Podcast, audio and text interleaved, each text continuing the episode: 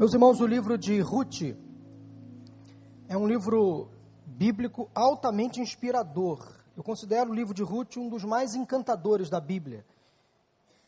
Ele tem um começo triste e um final muito feliz e conta a história de uma família que vivia em Belém, Belém de Judá. Naquela época, Belém passou por um período de fome, de sequidão, estiagem. E havia uma família que morava em Belém, cujo marido era chamado de Elimeleque, a sua esposa se chamava Noemi, e esse casal tinha dois filhos, Malom e Quilion. Elimeleque, preocupado com a sua família por causa da seca, da pobreza, ele levou a sua família para um outro vilarejo, para uma outra cidade, cerca de 30 quilômetros de Belém. Este local se chamava Moabe. E lá em Moabe havia uma outra realidade, uma outra situação. Lá em Moabe chovia, havia terra, havia trabalho, havia alimento, havia emprego. Então, Elimeleque levou sua família, sua esposa Noemi, seus filhos Malom e Quilion para Moabe, e ali começaram uma nova vida. Só que Moabe, apesar de ser próximo a Belém, naquela época, os moradores de Moabe, os moabitas, não serviam ao Deus que Elimeleque e Noemi e seus filhos serviam em Belém. Então, quando chegaram em Moabe, perceberam logo uma uma adoração a deuses falsos de forma muito extensa. Havia também a poligamia como prática naquela cidade, uma cidade polígama e idólatra. Isso assustou a família de Elimeleque. Noemi ficou preocupada. Ficou mais preocupada ainda quando, depois que a vida estava tomando jeito em Moabe, ela perdeu seu marido. Elimeleque morreu em Moabe. E Noemi ficou muito preocupada, viúva, cuidando dos seus dois filhos, sozinha numa terra distante. Os filhos cresceram e esses meninos casaram com duas mulheres moabitas. Malom e Quilion se casaram então com Ruth e Orfa, duas mulheres moabitas. moabitas. O tempo passou, depois de dez anos, aconteceu uma outra tra tragédia na vida desta mulher. Longe de casa, numa terra distante, idólatra, ela perde o seu marido, agora perde os dois filhos. Que coisa difícil. Uma mulher agora sozinha com as duas noras. Aí Noemi fica em desespero. Ela entra em crise. Ela lamenta as perdas que sofreu em Moabe. Ela foi em busca de um recomeço com seu marido, de uma nova vida, e ela encontra tragédia, decepção, três lutos. Que coisa difícil. Aí ela resolve voltar para Belém. Uma das noras, órfã, resolve permanecer em Moabe. Mas Ruth acompanha Noemi. Apesar de Noemi insistir para que ela ficasse, ela ainda era nova, ela poderia arrumar um outro casamento em Moabe, mas Ruth insiste em acompanhar Noemi.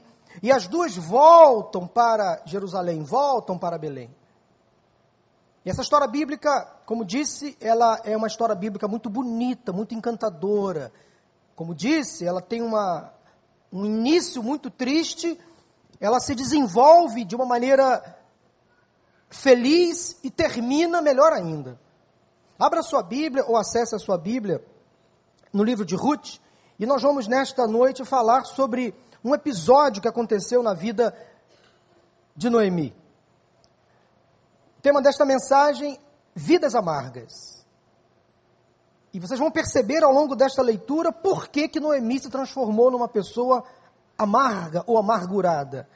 Vidas amargas é o tema desta mensagem. Livro de Ruth, capítulo 1. Inicialmente vamos ler dos versículos 1 ao 5 e depois a partir do versículo 19 no primeiro capítulo. Os versículos serão também projetados pelo Data Show. Na época dos juízes, houve fome na terra um homem de Belém de Judá, com a mulher e os dois filhos, foi viver por algum tempo nas terras de Moabe. O homem chamava-se Elimeleque, sua mulher Noemi e seus dois filhos Malom e Quilion. Eram efrateus de Belém de Judá, chegaram a Moabe e lá ficaram. Morreu Elimeleque, marido de Noemi, e ela ficou sozinha com seus dois filhos. Eles se casaram com mulheres moabitas, uma chamava Orfa e a outra Ruth.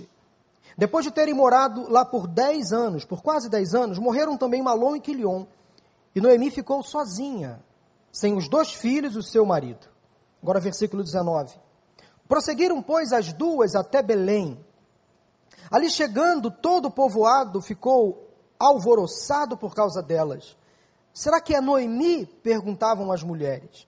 Mas ela respondeu: Não me chamem Noemi, melhor que me chamem de Mara, pois o Todo-Poderoso tornou minha vida muito amarga. De mãos cheias eu parti, mas de mãos vazias o Senhor me trouxe de volta. Por que me chamam Noemi? O Senhor colocou-se contra mim. O Todo-Poderoso me trouxe desgraça. Foi assim que Noemi voltou das terras de Moabe com sua nora Ruth, a Moabita. Elas chegaram a Belém no início da colheita da cevada. Essa é uma história muito interessante, porque retrata uma mulher que viveu um período de amargura. Ora, amargura pode ser também eh, definida como sabor amargo, azedume de sabor, sentimento de mal-estar, aquela angústia, aquela aflição. Eu não sei se você já conviveu com uma pessoa amargurada. Como identificar uma pessoa amargurada? Uma pessoa que reclama de tudo, está sempre de mau humor, sempre azeda, ácida, sempre proferindo palavras duras, negativas. Às vezes é difícil conviver com uma pessoa amargurada há muito tempo. Porque você não consegue conviver. Uma pessoa está sempre reclamando, reclama de tudo, de todos. Acorda de mau humor. Parece que acorda com aquela nuvenzinha negra na cabeça, né? Que nem aquele personagem daquele desenho animado, sempre reclamando das coisas, ó vida, ó céus, ó azar. Está sempre de mau humor. Sempre falando mal do próximo. Nunca tem uma palavra de ânimo, de fortalecimento, está sempre azeda, sempre amarga. Quais são as causas da amargura? Ora, perdas diversas é a primeira causa que eu quero compartilhar com vocês. Pessoa que perde, por exemplo, um ente querido, pode sofrer amargura. Pessoa que perde, por exemplo, o emprego, pode ficar amarga, amargurada, pode sofrer amargura. A perda de um bem precioso, por exemplo, uma coisa que você tinha uh, afeição, afeto por aquele bem, que lhe custou muito caro, você quando perde essa coisa, isso pode também lhe causar amargura. Então, as perdas que sofremos ao longo da vida, se elas não forem bem digeridas, elas podem nos, tra nos trazer então amargura. Outra causa de amargura é o egoísmo, é a inveja, é o ciúme, é o orgulho. Eu sei que neste ambiente, neste lugar, não há pessoas que são egoístas não há pessoas invejosas, não há ninguém aqui que seja orgulhoso, nem ciumento. Do lado de fora, lá fora, lá na rua, em outra igreja tem, mas aqui não. Será? Com certeza.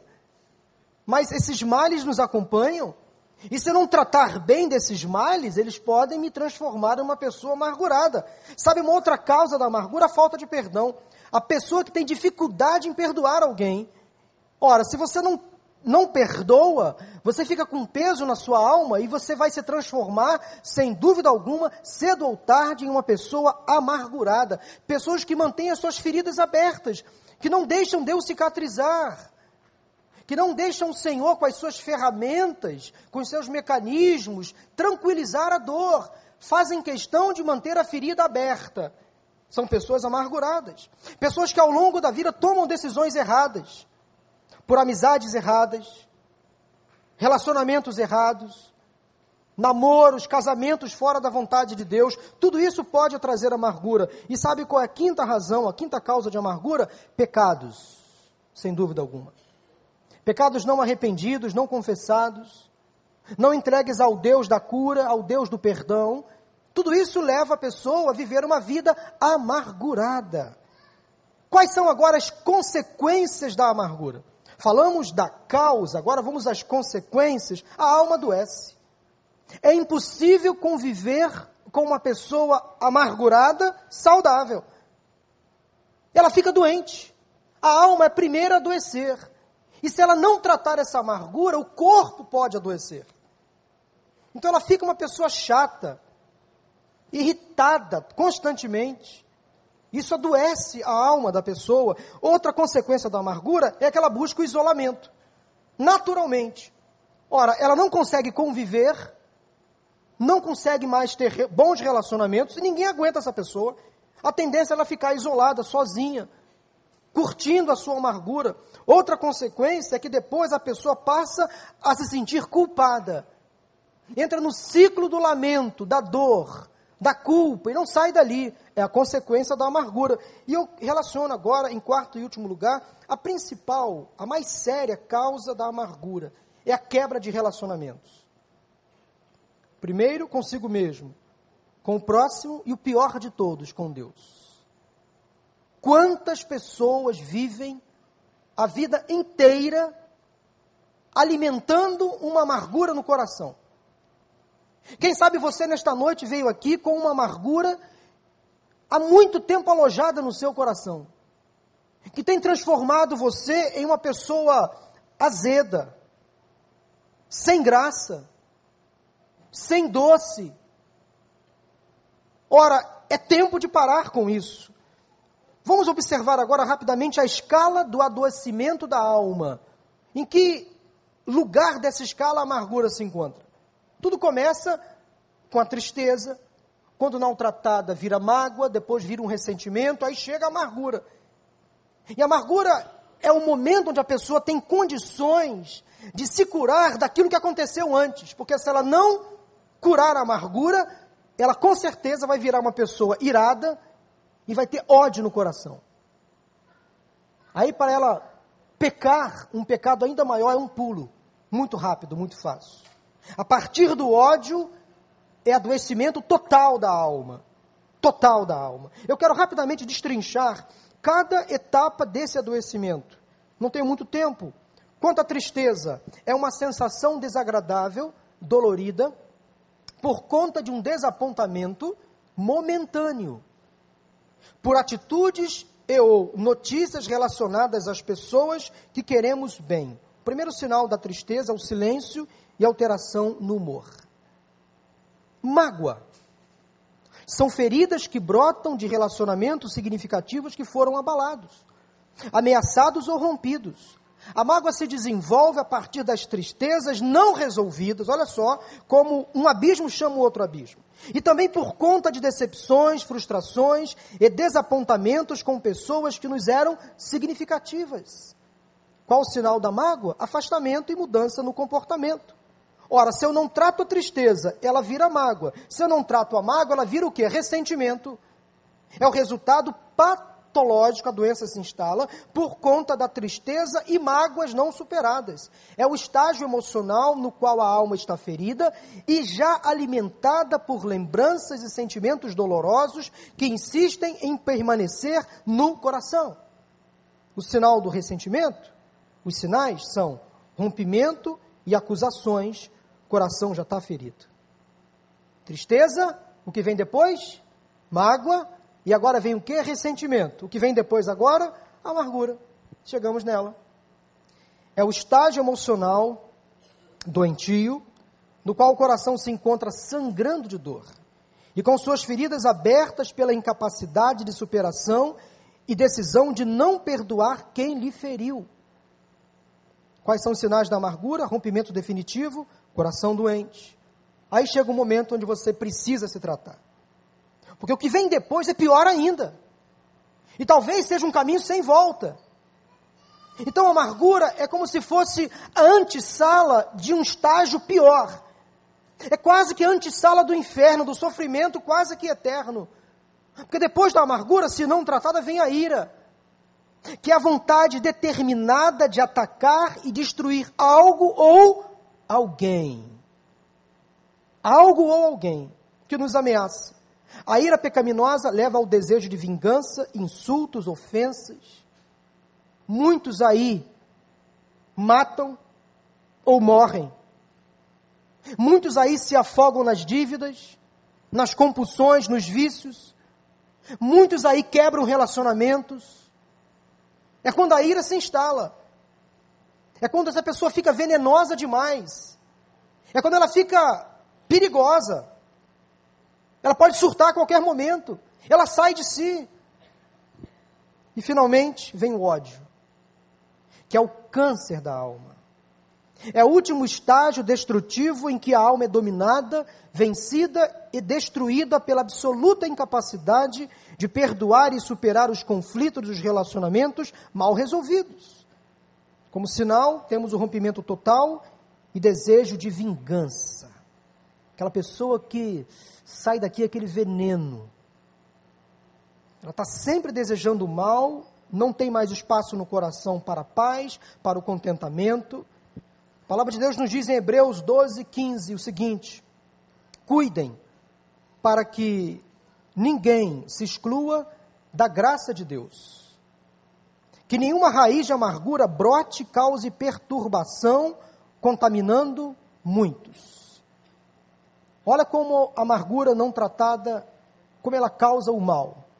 Ela brota no coração, ela se instala e ela perturba todos que estão ao redor. Como Noemi venceu a amargura? E eu quero compartilhar com você agora a questão que Noemi viveu. Como ela venceu a amargura? O que Noemi fez para superar esse momento difícil? Anote no seu coração qual foi a primeira atitude que Noemi tomou para vencer a amargura. Ela foi, primeiramente, realista e reagiu. Simples assim. Quando eu falo que Noemi foi realista, eu quero dizer que ela admitiu o problema.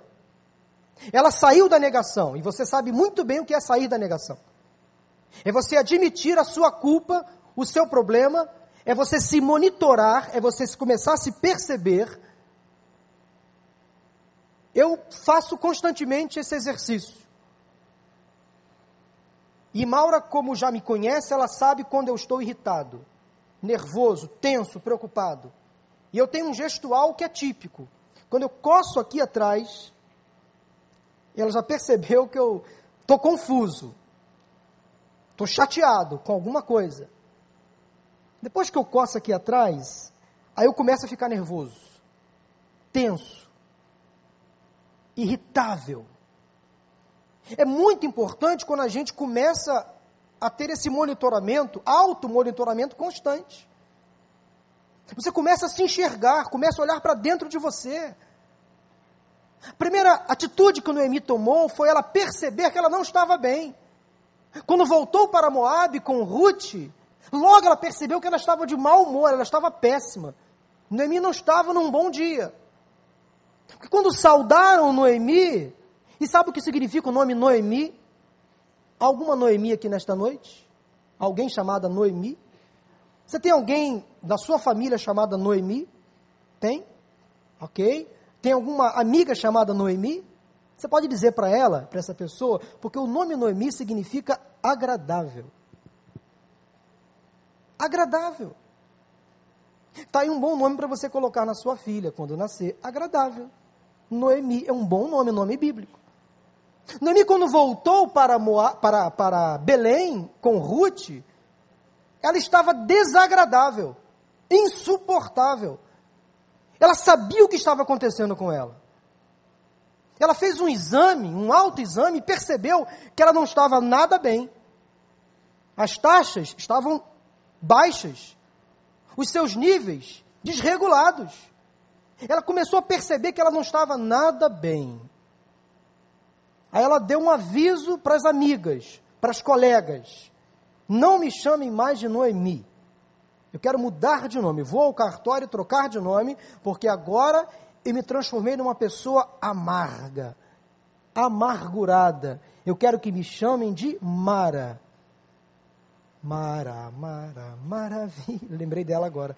Ó, se você quiser colocar o nome de Mara, não tem problema, mas lembre-se, quando você tiver uma filha ou um filho, consulte antes o que significa o nome. Porque Mara significa amarga. Amarga. Ah, pastor, então o significado do nome vai interferir, vai influenciar na personalidade? Não tem nada a ver. Tem nada a ver. Mas imagine você levar para o resto da vida esse nome. Ou com um significado pejorativo, depreciativo. Noemi quis mudar de nome, porque aquele era o momento que ela estava vivendo. Eu quero que vocês me chamem de Mara, amarga. A minha vida não tem sabor, não tem graça. Após se entender, após se compreender, após se monitorar e se perceber, ela saiu daquele estado de inércia. Quando voltou para Belém, ela pensou assim: não vou ficar sentada na pedra da amargura. Sim, sei que estou amarga, sei que tive perdas, três lutos, passei fome, não pude servir ao meu Deus como servia aqui em Belém. Moab me fez muito mal, mas agora estou de volta a Belém, de volta à minha casa, eu vou reagir. Eu vou tomar uma atitude. Não vou permanecer desse jeito. Não vou permanecer assim. Aí a vida de Noemi começa a tomar um outro rumo. Gente, como é importante quando a gente passa por uma dificuldade, seja ela qual for, mas não fica lamentando, não fica reclamando eternamente. Reaja, busque ajuda, help. Vá a uma terapia, busque um conselho pastoral, vem para a igreja, vai para o grupo de passos. Saia desse estado de lamento, de lamúria. Até quando você vai ficar reclamando da vida, das coisas? Até quando a vida para você não vai fazer sentido? Faça alguma coisa, haja e reaja. Nada muda se nada muda. Noemi reagiu àquele estado, porque ela percebeu: se eu continuar assim, vai ser pior. Eu não quero morrer. Ruth não tem nada a ver com o meu problema. Ela quis me acompanhar. Mas eu tenho que ser uma bênção para esta mulher agora, Noemi pensou. Noemi foi realista, admitiu o problema, mas reagiu. Segunda atitude que Noemi tomou, preste atenção. Ela entendeu que a amargura era temporária. Noemi entendeu que a amargura era temporária. Gente, ninguém é amargo por natureza. Ninguém é amargo eternamente. Situações, circunstâncias, momentos, como disse lá nas causas da, da amargura, algumas perdas que sofremos, problemas às vezes, nos tornam momentaneamente amargos ou amargas. Mas a amargura não é eterna. Ela pode sim ser interrompida. Noemi percebeu que aquela amargura era temporária, ela era um tempo ruim que ela estava vivendo. Ora, eu percebo isso a partir do momento que Ruth dá um belo testemunho acerca da sua sogra. Está aí um exemplo de um bom relacionamento, tá? Entre sogra e nora. Olha o testemunho, a iniciativa de Ruth, lá no capítulo 1, ainda no versículo 16 e versículo 17. Ah, não insistas comigo que te deixe e que não mais te acompanhe. Aonde fores, irei. Onde ficares, ficarei. O teu povo será o meu povo e o teu Deus será o meu Deus. Onde morreres, morrerei, e ali serei sepultada. Que o Senhor me castigue com todo rigor, se outra coisa que não a morte me separar de ti. Essa foi a expressão sincera de Ruth, a nora de Noemi. Olha, Noemi ela não era essa pessoa apenas difícil que foi pintada até aqui. Essa pessoa totalmente amarga, impossível de se relacionar. Não. Ela tinha momentos bons. Ela pôde, mesmo em Moabe, distante de Belém, testemunhar do seu Deus para a sua nora. Ruth viu em, Mo, em, em Noemi virtudes, características boas. Apesar de todo o sofrimento que viveu em Moabe, Ruth percebeu: vale a pena acompanhar essa mulher. Eu não vou deixá-la sozinha. Ela é uma boa pessoa. Talvez, com certeza, Noemi fez Ruth sofrer.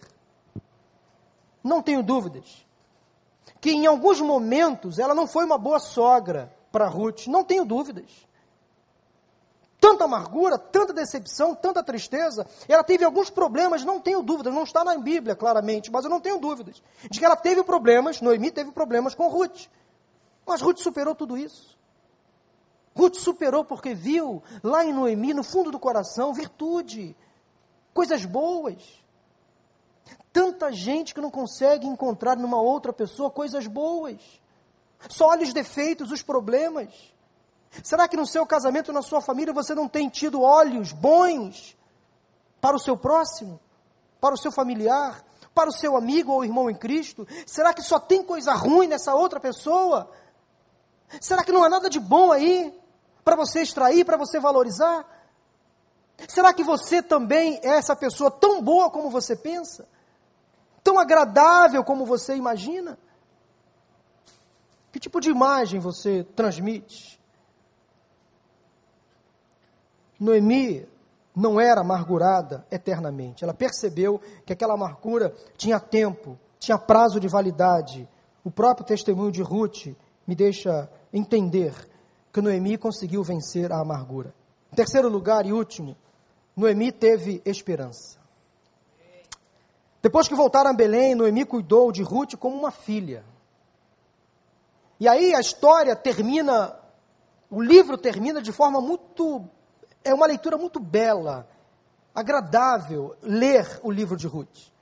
Porque Noemi volta então para Belém com Ruth. Interessante que Noemi libera Ruth. Lá no capítulo 3, no versículo 1, olha a expressão de Noemi. Certo dia, Noemi, sua sogra, lhe disse, ou seja, falou para Ruth: Minha filha, tenho que procurar um lar seguro para sua felicidade. Em outras palavras, Noemi quis dizer o seguinte: vou arrumar um marido para você. Um bom partido. Você não pode ficar sozinha? Você foi minha nora, meu filho morreu, mas a vida segue. Olha como Noemi lidou com o próprio luto. Dois, três lutos. Perdeu o marido, perdeu os dois filhos. A sua nora também estava enlutada, mas ela trouxe logo ânimo, esperança para a sua nora. Você não vai ficar sozinha, a vida tem que seguir para você. A vida é bela, a vida é linda, vai viver a sua vida. Aí sabe o que Noemi fez? Bom, aqui em Belém deve ter um bom partido, deve ter um, um cara aí é, interessante para se casar com a minha nora. E ela lembrou de Boaz, parente do seu ex-marido, ah, Boaz é solteirão. Tá aí um bom partido para Noemi, para Ruth. Noemi pensou: ah, vou dar uma de Cupido. Vou fazer com que os dois se conheçam, vou convidar é, propositalmente Boaz para tomar um café na minha casa. E Ruth está aqui mesmo, quem sabe os dois se conhecem, amor à primeira vista, e eles se encontram, namoram, e quem sabe vai dar casamento, porque Boaz está solteirão. Já está coroa. Noemi, Ruth, perdão, ainda nova, jovem, vamos lá. E não foi que aconteceu isso? Tudo que Noemi premeditou aconteceu. Boaz se encantou por Ruth. Ruth se casou com Boaz.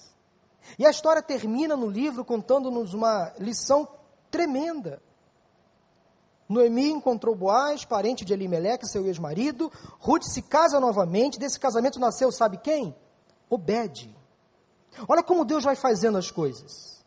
Ruth providenciou que, Noemi providenciou que Ruth se casasse com Boaz, eles se casaram, do casamento nasceu Obed, Obed veio a ser, sabe quem? Pai de Jessé.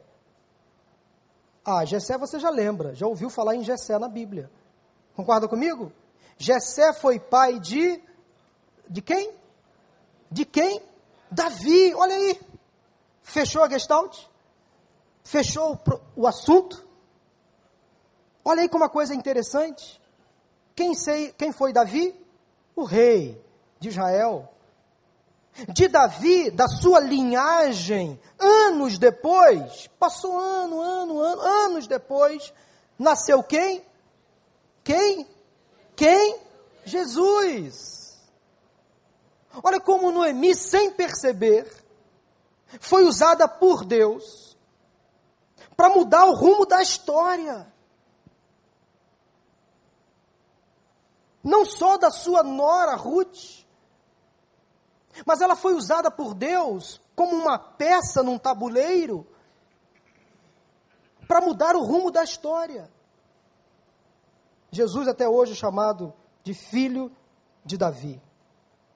E os últimos versículos do livro nos mostram como Noemi restaurou a sua autoestima, fez questão de ser chamada agradável de Noemi, como ela recuperou a sua alegria e como terminou os seus dias de forma alegre, feliz. Capítulo 4 de Ruth, versículos 14 a 17. Olha o que diz a palavra de Deus, capítulo 4, de 14 a 17. Bom, versículo 13: Boaz casou-se com Ruth e ela se tornou sua mulher. Boaz a possuiu e o Senhor concedeu que ela engravidasse dele e desse à luz um filho. Versículo 14 agora. As mulheres disseram a Noemi. Lembram daquelas mulheres lá no início da história que ficaram preocupadas quando Noemi disse: Não me chame mais de Noemi, não sou agradável, agora eu sou amarga, me chamem de Mara. As mesmas mulheres agora disseram a Noemi: Louvado seja o Senhor, que hoje não a deixou sem resgatador, que o seu nome seja celebrado em Israel. O menino, o menino Obed, lhe dará nova vida e a sustentará na velhice, pois é filho da sua nora, Ruth que a ama e que lhe é melhor do que sete filhos. Noemi perdeu dois, ganhou uma filha e agora um neto. Noemi pôs o menino no colo e passou a cuidar dele como seu próprio filho. As mulheres da vizinhança celebraram o seu nome e disseram: Noemi tem um filho. Perdeu dois. Deus deu a ela uma nora uma filha, mas elas disseram: Noemi tem um filho. E lhe deram o nome de Obed, este foi o pai de Jessé e pai de, de Davi. Noemi teve esperança. Sem perceber, ela mudou o rumo da história. Gente, quais são os propósitos da amargura?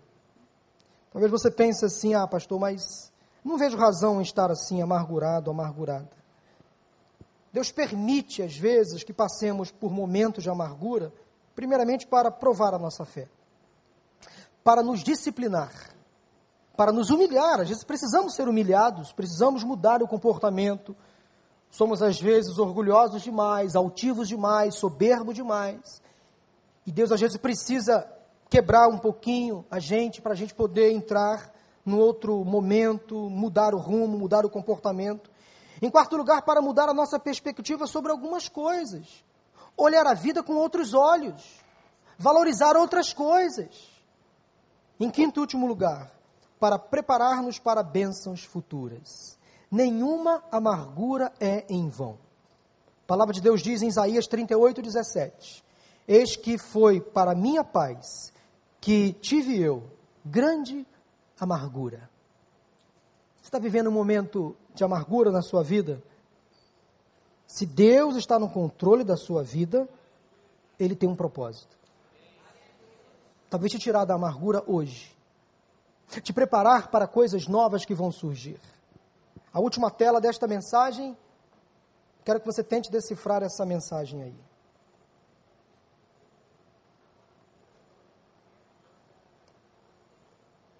Está claro para você?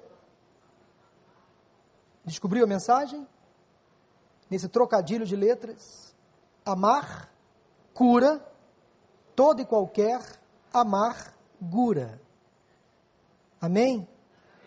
Você precisa amar mais. Primeiramente, amar a Deus. E amar ao próximo como a si mesmo. Talvez você precise hoje tomar uma decisão ao lado de Jesus. De entregar a sua amargura nas mãos daquele que é doce. Eu queria terminar esse culto, pastor Miqueias, cadê o pessoal do louvor? Cantando aquela música só de ouvir tua voz, de sentir teu amor, só de pronunciar o teu nome. Os meus medos se vão, minha dor, meu sofrer, pois de paz tu inundas meu ser. Jesus, que doce nome que transforma em alegria o meu triste e amargurado coração. Jesus, só o teu nome é capaz de é capaz de dar ao homem salvação. Queria orar por você nesse momento. Quem sabe você veio aqui hoje com a vida sem graça, sem gosto, sem prazer, ou com aquela amargura na, na alma, e você já sente na boca o sabor amargo da vida, aquele limão azedo, aquela pessoa insuportável que ninguém mais quer conviver com você. Deus quer transformar essa amargura em um momento bom, doce, agradável. Deus quer dar a você, quem sabe, nesta noite, um novo nome, ou reforçar o seu nome. Você pensa que é? Deus sabe quem você é. Uma pessoa cheia de vida, cheia de esperança, cheia de estratégias, cheia de motivação, cheia de virtudes, cheia de bondade no coração, apesar da vida, dos sofrimentos, das perdas. Eu queria convidar você em nome de Jesus, se você sentiu ao longo desta mensagem Deus falando com você, de alguma forma. E se você quer tomar uma decisão, quem sabe jogar fora essa tristeza, esse ressentimento, essa mágoa, para não virar amargura, ou quem sabe ela já se instalou e você tem aí uma ira, um ódio no coração, ódio por alguém. É hora de você colocar isso diante do Senhor. Pedir, Deus me perdoe pelos males que eu já fiz, pelas pessoas que eu já prejudiquei. Me perdoe, Senhor. Isso é humano e ao mesmo tempo é espiritual. Admita o seu problema diante do Senhor, seja realista, reaja ao problema. Essa fase pode ser temporária, depende de você. Dá um passo em direção à esperança que é Cristo Jesus. Vamos cantar, Pastor Miquel. Quero convidar você a sair do seu lugar com coragem vir aqui na frente. Eu vou orar por você. Não tenha vergonha nenhuma. Deus sabe o porquê que você está se movendo pode sair do seu lugar. Se você tem algo a tratar com Deus nesta noite, sai do seu lugar e vem aqui na frente, eu vou orar por você. Pode sair. Não tenha vergonha nenhuma. Pode sair do seu lugar.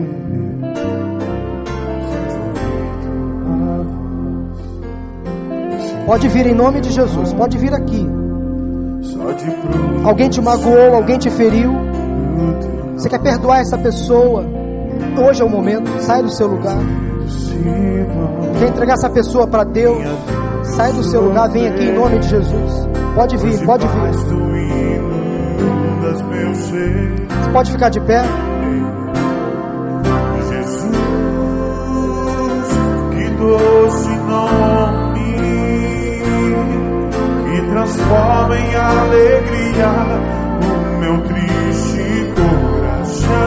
Pode sair do seu lugar. Se há mais alguém nesta noite Sai do seu lugar, vem aqui em nome de Jesus. É capaz de dar ao homem Se há mais alguém, sai do seu lugar, toma coragem. Vem aqui em nome de Jesus, pode vir. Quero orar por você. Deus quer limpar o seu coração. De toda tristeza, toda mágoa, ressentimento toda amargura. A minha dor, meu sofrer, pois debaixo das Deus abençoe, Deus abençoe. Pode vir em nome de Jesus. Jesus, que doce nome que transforma em alegria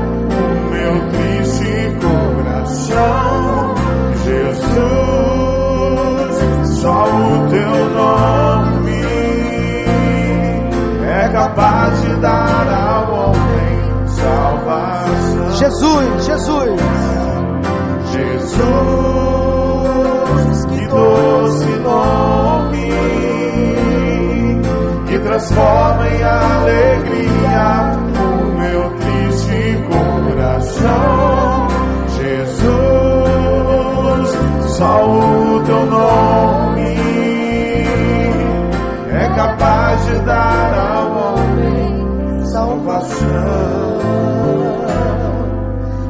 capaz de dar ao homem salvação. Vidas amargas, agora vidas doces, com a presença de Cristo Jesus. Porque Jesus transforma o nosso ser de dentro para fora. É impossível uma pessoa, quando entrega a sua vida a Jesus, permanecer da mesma maneira, porque o Espírito Santo trabalha o coração, muda os conceitos, os valores, transforma essa pessoa amarga numa pessoa doce, de fácil convivência. É o que Deus está fazendo com você nesta noite. Tirando toda dor, toda mágoa, toda tristeza, toda decepção.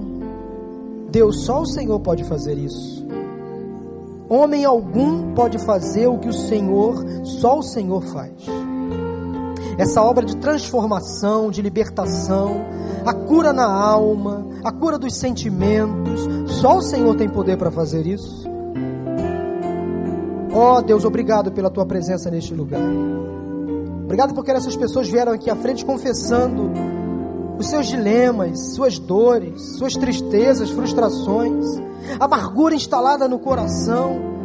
Pai, nesse momento, retira em nome de Jesus todo sentimento ruim, destrutivo, pecaminoso e coloca esta pessoa num outro patamar, elevado, que ela desfrute da tua presença, que transforma, que restaura, que recupera. Oh Deus, obrigado por esta noite. Obrigado por cada pessoa que veio aqui neste lugar. Agora leva-nos em paz aos nossos lares e dá-nos um restante de semana abençoado na tua presença. É o que nós oramos agradecendo em nome de Jesus. Amém, amém e amém. Vamos aplaudir ao Senhor. Deus seja louvado. Parabéns pela sua decisão.